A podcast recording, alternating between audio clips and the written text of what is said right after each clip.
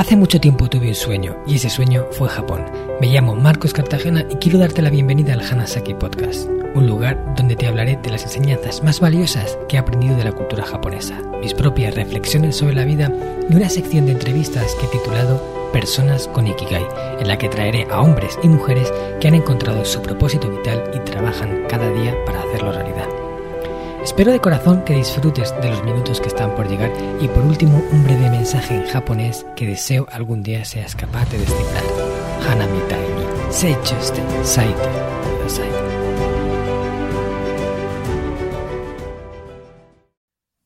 Hola a todos mis queridos oyentes del Hanasaki Podcast Creciendo con Japón. Muy chido kaizen ni tsuite hanasu koto no toki desu. Os he dicho en japonés que de nuevo ha llegado el momento de hablar del pilar Kaizen del sistema Hanasaki y daros algunos recursos enfocados en mejorar de forma constante. No solo lo que hacéis, sino lo que sois. Esa es sin duda la esencia de Kaizen. Tratar de ser alguien mejor mañana, de lo que ya somos hoy, independientemente de cuánto hayamos crecido hasta ahora. Y aquí una nota importante. Esta mejoría no podemos buscarla desde la insatisfacción, desde el sentimiento de no sentirnos conformes con la persona que somos, sino que tenemos que buscarla desde la grandeza que habita en nosotros, orgullosos del camino que hemos recorrido hasta ahora, pero conscientes de que todavía queda un largo trecho por delante. ¿Y por qué quedarnos donde estamos si podemos llegar aún más lejos? Y esto, mis queridos oyentes, es posible. Si aplicamos Kaizen pensando en que cuando mejoremos un poco más estaremos contentos, ese momento ya os digo que nunca llegará. Siempre va un poquito más de distancia por delante que nos separa del punto que consideramos óptimo. Y así nos pasaremos el resto de nuestra vida. Pero si nos aceptamos como somos, hacemos las paces con nuestras impurezas y a pesar de ello, sin frustración, buscamos mejorar, entonces será cuando podamos hacer lo más importante, que es disfrutar del recorrido y no de llegar a la meta. Esta fue una de las enseñanzas que nos transmitió Josepe García en la entrevista del episodio 28, en el que personalmente la aprendió gracias al Camino de Santiago. Si no las has escuchado ya, te la recomiendo porque según lo que me han transmitido los oyentes, ha sido una de las mejores entrevistas del Hanasaki Podcast. Ahora es cuando seguro te preguntas, bueno, ¿y de qué me va a hablar hoy Marcos? Pues bien, como es costumbre en este canal, te traigo tres recursos que vas a poder aplicar en tu día a día, enfocados en hacer florecer esa mejor versión que llevas dentro. En primer lugar, te contaré la importancia de adquirir nuevas habilidades que te convertirán en una persona polivalente, de la necesidad de perseguir el conocimiento o lo que yo llamo el alimento de la mente, y de cómo puede hacernos crecer el hecho de volvernos una persona que busque de forma permanente vivir nuevas experiencias, o lo que yo llamo ser un cazador o cazadora de experiencias. Pero antes déjame que te diga que ya estoy próximo de terminar la segunda edición del programa intensivo Reinvención Hanajin, en el que en menos de un mes comenzaré la número 3, la edición número 3. Se trata de mi programa estrella, en el que acojo a un grupo reducido de personas, 10 como máximo, para acompañarles durante 10 semanas en un proceso que les llevará a integrar en su vida una buena parte de las enseñanzas contenidas dentro del sistema Hanasaki. Mi intención con este programa es que impulse a esas 10 personas a convertirse en lo que yo he bautizado como un Hanajin. Y Hanajin somos todos aquellos que hemos decidido hacer florecer la mejor versión que llevamos dentro utilizando como guía el sistema Hanasaki, los nueve pilares de Japón para una vida centenaria con sentido. O lo que es lo mismo, adoptar ese lifestyle que te lleve a disfrutar de una vida larga, con propósito, saludable y en equilibrio. Que yo creo que es la vida que todos querríamos tener, o por lo menos es la vida a la que yo aspiro a tener. Eso quiere decir que durante las próximas semanas voy a abrir mi calendario de nuevo para que los oyentes del Hanasaki Podcast que lo deseen puedan tener una sesión individual conmigo para que podamos valorar en qué punto del sistema Hanasaki se encuentran y qué podrían hacer para mejorar un poco más. Si durante nuestra charla veo que estamos conectados y que en el programa creo que puede ser útil y que está en ese punto adecuado de su vida, se lo presentaré sin ningún compromiso. Si quieres coger tu cita, escríbeme a hola.marcoscartagena.com y te cuento cómo lo hacemos. También puedes agendarla directamente pinchando en el enlace que encontrarás en, en las notas del programa, un enlace directo a mi calendario que se publica en mi blog personal dentro de marcoscartagena.com, en la sección del blog. Me encantará conocerte de forma personal, así que te espero y recuerda, no tienes nada que perder y mucho que ganar. Ya os digo que los resultados tanto de la edición 1 como de la edición 2 están siendo una pasada. Pronto colgaré en mi cuenta de Instagram un vídeo con los testimonios de algunos de los participantes del programa para que veáis qué opinan de la experiencia. Ahora ya sí, vamos con esas valiosas enseñanzas de Japón que os traigo. El primer recurso del que os quiero hablar es adquiere nuevas habilidades. ¿Y qué significa esto? Bueno, para mí es súper importante que una persona se centre no solo en aprender algo, mucho sobre algo, sino que además también intente saber un poquito sobre muchas otras cosas y adquirir diferentes habilidades que le conviertan en una persona polivalente. ¿Esto qué quiere decir? Pues que sabes hacer ese pequeño 20% que te da una buena parte de los beneficios que tiene saber manejar eso. Es conocer diferentes habilidades, tener diferentes recursos que puedas utilizar para abrir esa puerta que te separa del punto donde quieres entrar. Una persona que tiene diferentes recursos puede crear combinaciones de todo tipo para conseguir llegar a donde quieren llegar. Eh, yo estoy totalmente de acuerdo en que para poder avanzar en la vida es muy importante saber mucho de una cosa, ser un experto en algo, por lo menos tener un gran expertise o desarrollar una habilidad de forma intensa. Pero también todo lo que te aporta saber mucho de muchas cositas. Esto yo lo vi en Japón muy reflejado en la gente, sobre todo cuando entré en la universidad eh, ya al principio, en mis, primeros tiempos, una cosa que me sorprendió es la cantidad de clubs y círculos sociales que tienen en las universidades. El listado es enorme, hay cientos de clubes diferentes, no solo de deportes, sino de todo tipo, de artes, de ciencias, de fotografía, de todo. Ahí los alumnos se van metiendo, no solo en la universidad, sino también antes en el instituto e incluso en la escuela. Esos clubs también están y van desarrollando ciertas habilidades. Yo tuve el, honor de poder entrar en el club de karate de la universidad, aunque yo ya lo practicaba de antes en, España. Pero gracias a eso, los japoneses pueden aprender diferentes habilidades que luego les ayudan en el futuro. A mí sin duda lo de aprender nuevas cosas ha sido algo que me ha acompañado siempre y que me ha ayudado muchísimo. Yo hace ya tiempo que intenté hacerme con un repertorio de esas habilidades que luego pudiera utilizar y no os imagináis cuánto partido le he llegado a sacar. Por ejemplo, algunas de ellas incluso sencillas y simples, eh, relacionadas con la cultura japonesa, como hacer origamis o aprender a escribir con caligrafía japonesa.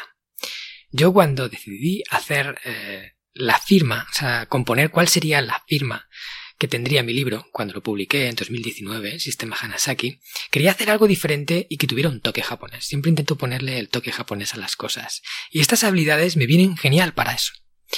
Por supuesto, aprender a escribir cuando estuve allí con una profesora particular a la cual iba a su casa, ya no solo por enriquecerme de, de todo lo que es el contacto con eh, Tatsumi Sensei, que así es como se llamaba, me, aportó, sino ese conocimiento que ahora llevo siempre.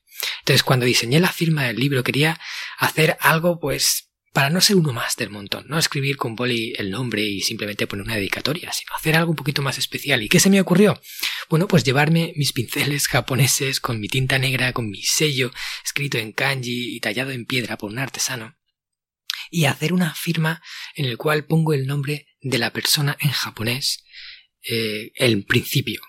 Entonces, claro, cada uno puede ver cómo es su nombre en japonés, una firma muy personalizada. Luego la dedicatoria la escribo en español, pero con pincel, y luego le estampo mi sello. En vez de firmarlo con mi firma normal, le estampo mi sello. Esto hace que la firma sea completamente diferente a lo que están acostumbrados. Y luego la recuerdan, incluso hablan de ella. Eh, es una, una forma de distinguirte, de, de darle tu toque, ¿vale? Y eso me lo permite una habilidad. Y como esto, muchos otros ejemplos tendría para ponerte. Recuerdo que también aprender a hacer origamis me ha venido genial en diferentes cosas. Origamis, ¿sabes? Esto de hacer figuritas con papel. En su día me puse a aprender con tutoriales de YouTube, porque no os imaginéis lo que os puede enseñar YouTube, muchísimas cosas. Y aprendí como unos 10 o 15 diferentes eh, figuras, y algunas de ellas me han sido muy útiles. Por ejemplo, una que utilicé es el cisne. Tengo una que es una de mis figuras estrella, que es un cisne. Un cisne que va a iniciar el vuelo, inicia el vuelo, empieza a volar. Y ese origami se lo regalé al presidente de una empresa japonesa con la que íbamos a iniciar un acuerdo comercial y simbolizaba una nueva relación que iniciábamos, ¿no? Ese vuelo, primer vuelo del cisne. Y el japonés, el presidente de aquella empresa, se quedó alucinado con que un español pudiera hacer mejores origamis que un, que un japonés, porque él no sabía ese origami, no lo había visto nunca. Y eso le impactó, le sorprendió y además, de hecho, que recuerdo cómo cogió ese origami y lo puso en su despacho y dijo, este va a estar aquí en un lugar privilegiado. Eh, y luego lo vería habitualmente y se acordaría de eso. Y quiero pensar que eso nos ayudó a empezar con mejor pie esa relación comercial. Por supuesto no lo marcó todo, pero le dio el toque. Y ese toque es lo que marca la diferencia para mí. Por eso yo os animo a que intentéis aprender diferentes cosas, no de lo mismo, no de lo que ya sabéis, sino de cosas nuevas, diferentes habilidades a las que le podáis sacar partido. Al aprender lo suficiente como para poder sacarle partido. Yo, por supuesto, no puedo participar en un concurso de origamis porque no llegaría a nada, pero con esos 10 o 15 origamis eh, he podido entregar regalos muy personalizados, hacer detalles a, lo mejor a niños que se han quedado sorprendidos. Son cositas que te ayudan en tu día a día. Son como tus cartas, esas cartas que tienes bajo la manga y las vas sacando en el momento que las vas necesitando. Y eso, creerme, abre muchas puertas. Por eso, hoy quiero que pienses, ¿cuál es esa habilidad que siempre has querido aprender, adquirir y que nunca has hecho y que podrías hacer? Quizás es el momento de ponerte a ello. Bueno, el siguiente punto del que os voy a hablar es persigue el conocimiento. ¿Y qué consiste esto? Pues muy simple, que intentemos aprender de forma constante nuevas cosas. Esto se diferencia un poco de las habilidades, aunque en, algún punto se parece, en que esto simplemente es conocimiento, es información. Las habilidades es aprender a hacer algo, tener esa habilidad, ese recurso que requiere práctica para poder llegar a, utilizarlo. Pero el conocimiento es información, es lectura, es saber. Porque para mí, el ser humano siempre ha tenido de forma innata, de forma innata, ¿eh? la necesidad del saber. Y lo vemos en los niños. Yo que soy padre de ahora de un, de un niño de dos años y medio, lo he visto constantemente cómo ellos quieren aprender, cómo ellos te preguntan ¿y por qué? ¿y esto y por qué? y quieren saber más y cuando les contestas eso quieren saber lo siguiente y lo siguiente y lo siguiente y así hasta que ya no tienes más respuestas, ¿no? Todos hemos pasado por esa situación en la que te van preguntando ¿y por qué? ¿y por qué?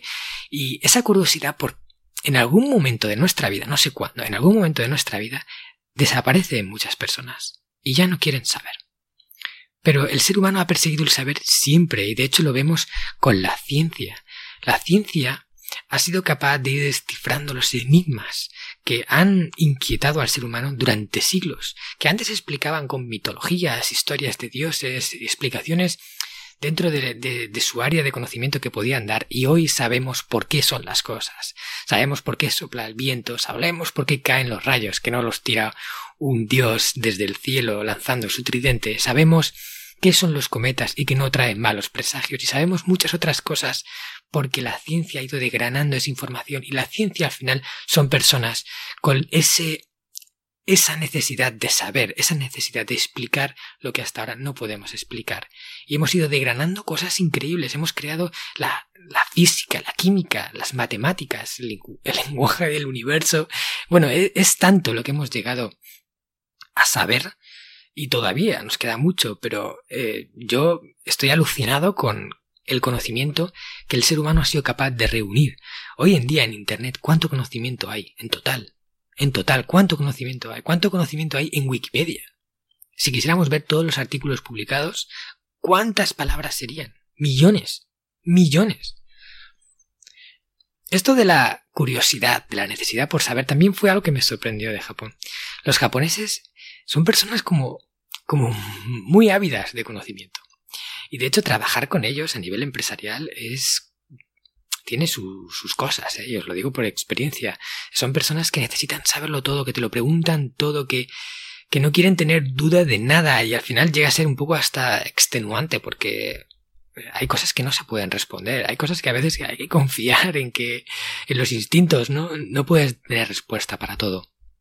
Sin embargo, ellos te van preguntando y preguntando. Em, y eso también me demuestra que tienen esa necesidad de saber, un poquito quizás más desarrollada que otras personas. Y eso también lo vemos en el mundo de la ciencia japonés. La ciencia en Japón eh, es un campo súper amplio y súper valorado, donde hay un montón de científicos trabajando, cobrando un buen sueldo y con una muy buena reputación. En Japón, los científicos son conocidos como sensei, que significa maestro. Sensei también es el maestro de una clase o es el maestro de un de una arte marcial, el sensei. Y, y un científico también es un sensei. Y lo que dice el sensei es importante, hay que tenerlo en cuenta. No es que sea una verdad, simplemente porque sea científico, pero hay que tenerlo en cuenta porque es una persona que se ha cultivado y que sigue aprendiendo constantemente y que tiene una información valiosa que aportar. Por eso lo llaman sensei.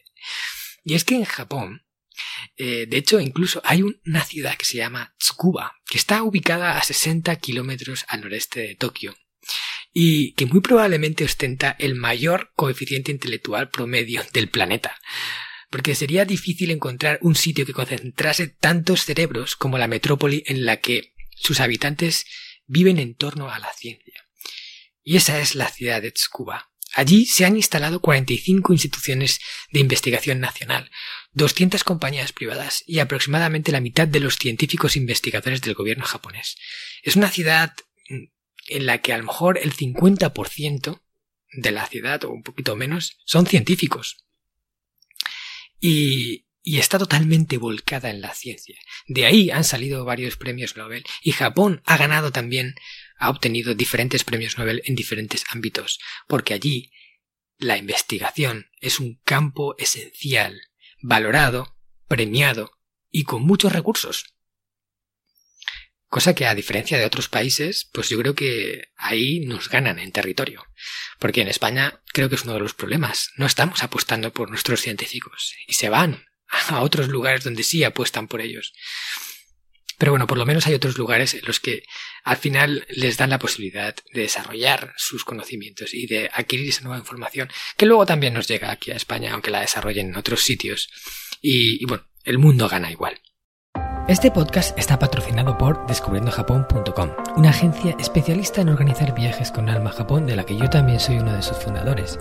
Hemos nacido para dar servicio a todos aquellos que quieran descubrir el país de una forma diferente, con la que poder conectar con su esencia y volver de allí con la sensación de haberlo conocido de verdad viajes con grupos de tamaño reducido, visitas a lugares fuera de las clásicas rutas turísticas y acompañado por uno de los guías del equipo de Descubriendo Japón, un amante de la cultura japonesa que habla el idioma y que te lo mostrará más como un amigo que como un guía a la vieja usanza.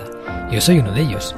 ¿A qué esperas para hacer realidad tu sueño? Visítanos en descubriendojapón.com. Yo te voy a animar a que te conviertas en esa persona que busca el conocimiento. Porque igual que alimentamos nuestro cuerpo, ¿no? Igual que comemos, ingerimos cada día alimentos para poder tener un cuerpo saludable, la mente también necesita comida. También necesita alimento. ¿Y cuál es el alimento de la mente? Bueno, yo creo que tiene varios, pero uno de ellos, y de los más importantes, es el saber, es el conocimiento, es nutrirte de información que te interese, es desarrollar ese cerebro, eh, ya sabemos que un cerebro que piensa, que aprende, que estudia, es un cerebro más grande, porque todas esas conexiones neuronales que se activan cada vez que pensamos algo o, aprendemos algo, hacen que esas conexiones dendríticas entre las neuronas incrementen y con ello incremente el volumen cerebral. Por ello, aprender es alimentar tu cerebro. Y hoy te voy a decir cinco formas de hacerlo. Cinco formas sencillas que puedes utilizar en tu día a día. Y te animo, por favor, a que las pongas en práctica, porque esto te va a convertir en mejor persona y va a hacer que tengas una calidad de cerebro, de mente, de pensamiento mucho mejor. La primera es que siempre trates de formarte. O sea, que la formación sea algo implícito en ti. Que cada año tengas un presupuesto dentro de, de tu economía, un porcentaje, no digamos cantidad, sino porcentaje, a lo mejor un 10% de todo lo que ganas, inviértelo cada año en formarte. Inviértelo cada año en hacer un curso, una formación presencial, algo que te lleve a aprender un conocimiento que te interese. No te creas que ya lo sabes todo. en tu campo ni en nada. Siempre hay algo más por saber, porque el saber es casi infinito, o sea, yo diría que es casi infinito de todo lo que hay. Así que intenta siempre, cada año, hacer una formación válida para ti, interesante y que te haga aprender algo nuevo o, que te haga profundizar en algo que ya sabes que puedes hacer mejor. El segundo punto es que leas libros, libros, o sea, que seas lector, que tengas el hábito de leer, aunque sea leer poco, pero sea leer siempre. Que por lo menos intentes leerte un libro cada dos semanas, o, o a lo peor, un libro al mes.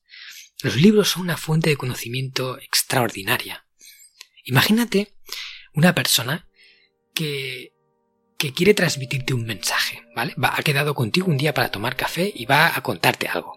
Además es alguien a quien, quien tú, por ejemplo, admiras y que crees que tiene algo que aportarte, ¿ok? Bueno, pues esa persona que se va a reunir contigo se tira nueve meses o un año entero pensando en cómo te va a decir eso que te va a contar, ¿no? Estructurando el mensaje, escribiéndolo una y otra vez, eh, repasándolo, viendo que, queda fluido, que queda bien, que, que se entiende, que transmite, haciendo un índice, currándoselo muchísimo, ¿vale? Y luego se reúne contigo ese día, después de un año de trabajo, y, y está durante 5, 6, 7 horas contándotelo todo del tirón. Mira, esto es así, esto es así, degranando todo lo que sabe, ¿ok? Y que además solo te cobra por eso 15, 20 euros. Es una ganga, ¿no? Es, una auténtica ganga, o sea, una persona que tú admiras por el conocimiento que tiene, que quieres aprender de ella y que te cuenta todo lo que sabe eh, en, en un, por una cantidad de dinero casi irrisoria. Pues eso, queridos oyentes, es un libro. Y una persona para escribir un libro, y yo lo digo por experiencia, porque he escrito uno y sé lo que es, tiene que invertirle muchísimas horas, mucho más de lo que va a recaudar por el libro, muchísimo más. realmente escribir un libro no está pagado, no está pagado con nada, a no ser que seas un super bestseller y que vendas cientos de miles o miles de copias, pero la mayor parte de los libros a lo mejor venden no, no, pasan de las 500 ejemplares. 500, 1000, 2000, 5000. Pero a partir de 5000 ya es un buen libro en ventas. Y, bueno, hay algunos libros que llegan a millones, pero ya te digo, son como muy pocos. Y sin embargo, muchas personas están ahí dedicando su tiempo para entregar su conocimiento, casi diría que de forma altruista. ¿Por qué no aprovecharnos de eso? O sea, leer libros es una de las mejores formas de aprender de los mejores, de la gente que sabe, que nos entrega su conocimiento nos deja el legado. Eso sí, hay que elegir bien los libros, porque también hay muchos libros que no valen nada. Pero bueno, tú vas eh, elaborando tu sistema, tu fórmula para ir intentando cribar esos libros y al final quedarte con los buenos, aunque alguno no muy bueno también te vas a topar. Pero bueno, eh, así es la vida. Así que, ¿cuál va a ser el siguiente libro que vas a leer? Bueno, si no has leído el sistema Hanasaki, aquí te lo recomiendo. Y además, si lo quieres y me escribes por correo, hasta te lo podría enviar firmado, con esa firma de la que te he hablado. El siguiente punto es que escuches podcast. Y si estás escuchando este podcast, esto ya lo estás haciendo bien. Escuchar podcast es una de las mejores formas de aprender que existen. Es increíble. Contenido gratuito, de calidad, eh, para poder escuchar en cualquier momento. Ya estés limpiando, la casa, ya vayas en el coche, estés haciendo deporte, lo que sea, formarte sin tener que invertir tiempo extra en hacerlo. Ya que vamos todos tan ocupados, ya que siempre vamos liados, si escuchamos podcast, aprenderemos de la temática que queramos, porque hay podcast de todo tipo, incluso para aprender idiomas. Y lo único que tenemos que hacer es darle al play. Y disfrutar. Y ya está. Pues si estás escuchando este, yo te animo a que busques otros, otros canales que te gusten y que tengas un repertorio para que cada vez que salga un nuevo episodio te vayas nutriendo y que seas un ávido escuchante de podcast. El siguiente punto es ver documentales. Oye, si vamos a ver la tele, ¿por qué no invertir un poco de tiempo de ese, de ese, de esas horas que estamos invirtiendo en la televisión en ver documentales, en ver algo que nos aporte un conocimiento. Hay documentales de todo tipo, de historia, de personajes, biografías, de todo. Y duran 40 minutos, incluso menos que una película, con lo cual es más asequible verlos, porque a veces, ¿dónde sacas una hora y media, dos horas para ver en la televisión? Cuesta más, ¿no? Pero 40 minutitos, en vez de a veces ponerte una serie, y no digo que no veas series, pero bueno, en vez de a veces ponerte una serie, ponte también un documental. Y viendo algo entretenido que también te va a gustar, que también vas a disfrutar, que también te vas a relajar, vas a cumplir con ese propósito de desestresarte o de desconectar, lo haces encima aprendiendo algo. Dos pájaros de un tiro. Y el último punto es pregunta más, habla menos. Pregunta más, habla menos. ¿Cuánta gente hay a nuestro alrededor que tiene conocimiento que nos puede aportar y que ni siquiera le hemos preguntado? Y nos dedicamos a hablar de lo nuestro, bla, bla, bla, bla, bla, bla. Cuando podríamos estar preguntándole, degranando información de gente que la tiene. Dediquemos también esos espacios de tiempo en los que estamos con nuestras amistades para preguntarles cosas a la gente le encanta contar de lo que más sabe. Y si tú te conviertes en alguien que sabe escuchar y que sabe preguntar, aprenderás un montón de cosas de la gente que hay a tu alrededor, incluso de aquel que creas que menos te puede enseñar. Hasta la persona que, que tú pienses que menos te puede enseñar puede llegar a albergar una valiosa enseñanza. Así que yo te animo a que lo intentes encontrar, a que preguntes de la temática esa saca información de la gente. No en el mal sentido, sino en el bueno. Déjales que se desarrollen, que cuenten de lo que más saben y tú nútrete con ello. Bueno, espero que estas eh, cinco recomendaciones te sirvan y ahora ya sí pasamos al último recurso. Me he guardado uno de los que más me gustan para el final y es adquiere nuevas experiencias. ¿Y qué consiste esto? Bueno, desde mi punto de vista, las experiencias son uno de los elementos que más influyen en cómo nosotros nos formamos y en cómo nuestro carácter se desarrolla.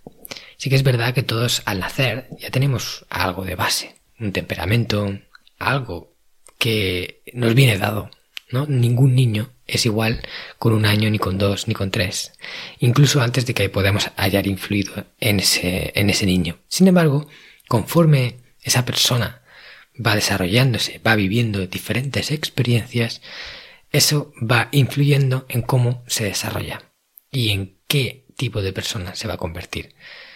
Entonces, para mí, la gente es como una mezcla entre su genética y todas sus experiencias vividas hasta el momento. Y de hecho, cuando hablo de este tema me gusta poner un ejemplo que, yo creo que es muy ilustrativo, porque imaginemos, por ejemplo, que cogemos a dos gemelos, genéticamente iguales. O sea, lo que es a nivel genético vienen con la misma base, exactamente igual. Sin embargo, separamos a estos dos gemelos y a uno lo enviamos a un país con una cultura y a otro a otro con otra cultura totalmente diferente. Vamos a poner, por ejemplo, que lo enviamos a una ciudad eh, americana, por ejemplo, en Texas, en una familia conservadora, y al otro niño lo enviamos a un país árabe que además son un poco radicales en cuanto a su creencia con el Islam, etcétera, o sea, muy religiosos. Seguramente, aunque tienen la misma genética, cuando tuvieran 25 años estos dos niños no se parecerían en nada. O sea, su estructura de creencias es totalmente diferente y las experiencias que han vivido no, se parecerían prácticamente en nada. Con lo cual, o tendríamos dos personas muy, muy, muy distintas una de la otra, pero tienen la misma genética. Así es como yo creo que las, experiencias nos influyen. Por eso yo eh, no me canso de decir que la madurez en realidad no llega con la edad. Porque sí que es verdad que con la edad tú tienes más tiempo para vivir más experiencias que te curtan y que te hagan aprender. Pero si tú te mantienes prácticamente haciendo todos los días la misma cosa, hablando con las mismas personas, eh, repitiendo una y otra vez el mismo día, muy probablemente con 50 seas la misma persona que con 60.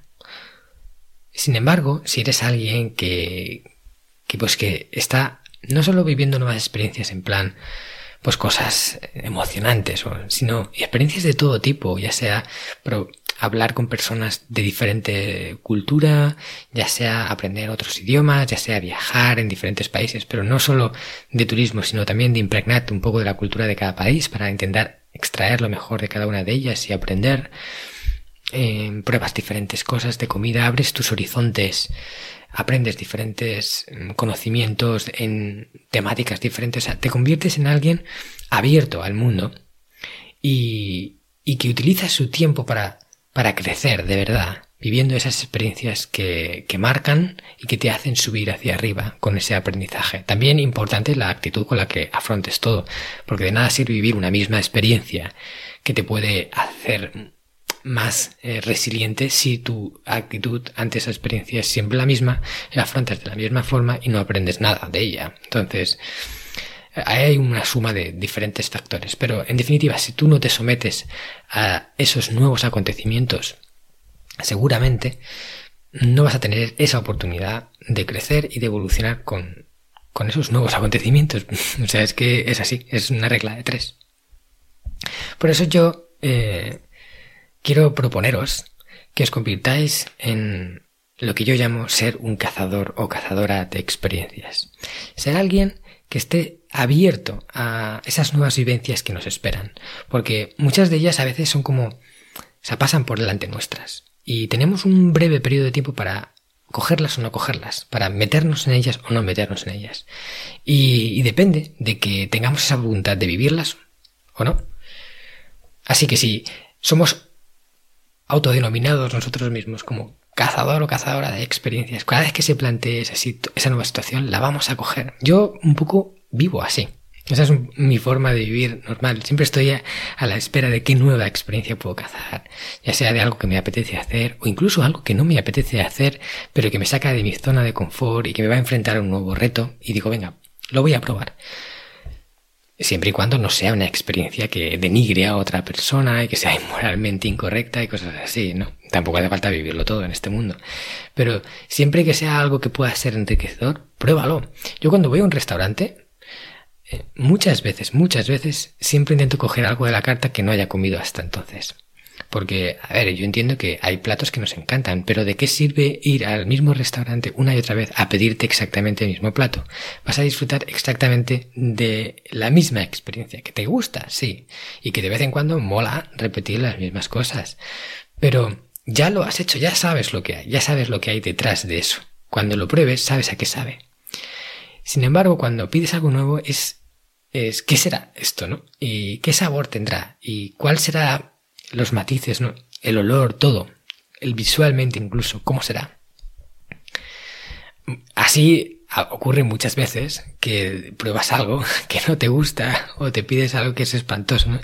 Yo me acuerdo en un viaje que hice a Tailandia mientras estuve en Japón y nada más llegar a Tailandia fuimos a un restaurante así de la zona, así típico pues baretillo tailandés, no nada nada de turistas. Y cuando vino la camarera a atenderme le dije, ponme algo típico de, Tailandia. Y, y, me sacó una sopa rarísima, verde, con no sé qué hortalizas que no había visto nunca, esa verdura, vegetal, vegetales raros, verde además. Eh, yo le pregunté si era picante porque yo sabía antes de ir a Tailandia que ahí se come muy picante. Y le dije, ¿es picante? Y me dijo, no, no, no, no, a little bit, only a little bit. Eh, y dije, bueno, pues si es a little bit, Ok. Bueno, ¿os podéis creer que no me lo podía comer de cómo picaba eso? O sea, me ardía la boca, los labios se me hincharon. Eh, intenté hacerlo, ¿eh? Todo por eh, impregnarme más de su cultura, pero no hubo manera. Sin embargo, también gracias a eso he probado alimentos que se han convertido en quizás algunos del grupo de mis favoritos, que si no hubiera probado no hubiera descubierto. O sea que muchas de esas maravillas están ahí esperándonos detrás de una carta oculta. Y eso es una nueva experiencia. Así que lanzaros a, ver qué hay de esas cartas. Exponeros. Salir de vuestra zona de, lo que ya conocéis, de vuestro territorio conocido. El mundo es muy grande. De hecho, eh, terminé en, el libro del sistema Hanasaki, hice una reflexión en este capítulo cuando hablaba de las experiencias y me gustaría leerlo porque creo que quedó súper chulo y, que es muy inspirador. Y decía así, ¿a qué estás esperando? ¿Cuál será la siguiente nueva experiencia que vas a disfrutar? ¿Qué te haría sentir vivo? ¿Qué llevas pensando mucho tiempo pero que nunca te has atrevido a hacer? Deja de ponerte excusas y sal ahí fuera. La vida es muy corta y no espera a nadie. Si vas dejando para mañana lo que podrías hacer hoy, quizás algún día, desafortunadamente, te des cuenta de que el mañana ya no existe y de que hoy es el último día. Muchas gracias, de verdad, por estar ahí al otro lado escuchándome. Y para terminar, solo de decirte que si este episodio te ha gustado, si te ha aportado valor, se lo compartas a una persona que sepas que ya de nacimiento o, de siempre implementa el Kaizen. Ese, ese, típico amigo que tienes que siempre está intentando hacer las cosas mejor y que quizás este, este capítulo le va a resonar y le va a aportar. Mándaselo por WhatsApp o por email o como tú quieras a una persona, elige uno y envíaselo. Luego decirte también que si esta temática de Kaizen te gusta, te recomiendo escuchar el episodio número 3, que también hablo del pilar Kaizen, y que comento tres recursos también muy valiosos como el de reflexión consciente, el de llevar el diario Nikki y la cultura del detalle japonés. Y por último, decirte que la semana que viene te traigo una nueva entrevista y esta vez eh, va a venir al canal una persona que ya llevaba tiempo persiguiendo y que se llama Pepe García, autor del podcast El Estoico y es un auténtico estudioso de esta filosofía que ahora se está escuchando tanto, pero que tan bien nos viene. ¿Sabes que me parece alucinante cómo hace ya dos mil años eh, había un grupo de personas que tenía, desde mi punto de vista, las soluciones a una gran parte de los problemas que hoy en día estamos viviendo. Y de hecho el sistema Hanasaki tiene muchas similitudes con la filosofía estoica. Así que estate ahí la semana que viene para escuchar esa nueva entrevista. Ahora ya sí, me despido. Minasan mata kondone. ¿Qué tal? ¿Te ha gustado el contenido de hoy? Si es así, te estaría súper agradecido si pudieras ponerme una reseña positiva en Apple Podcasts, Evox o la plataforma que utilices de forma habitual. Esto me va a ayudar a hacer llegar a más personas un contenido que realmente creo que es valioso.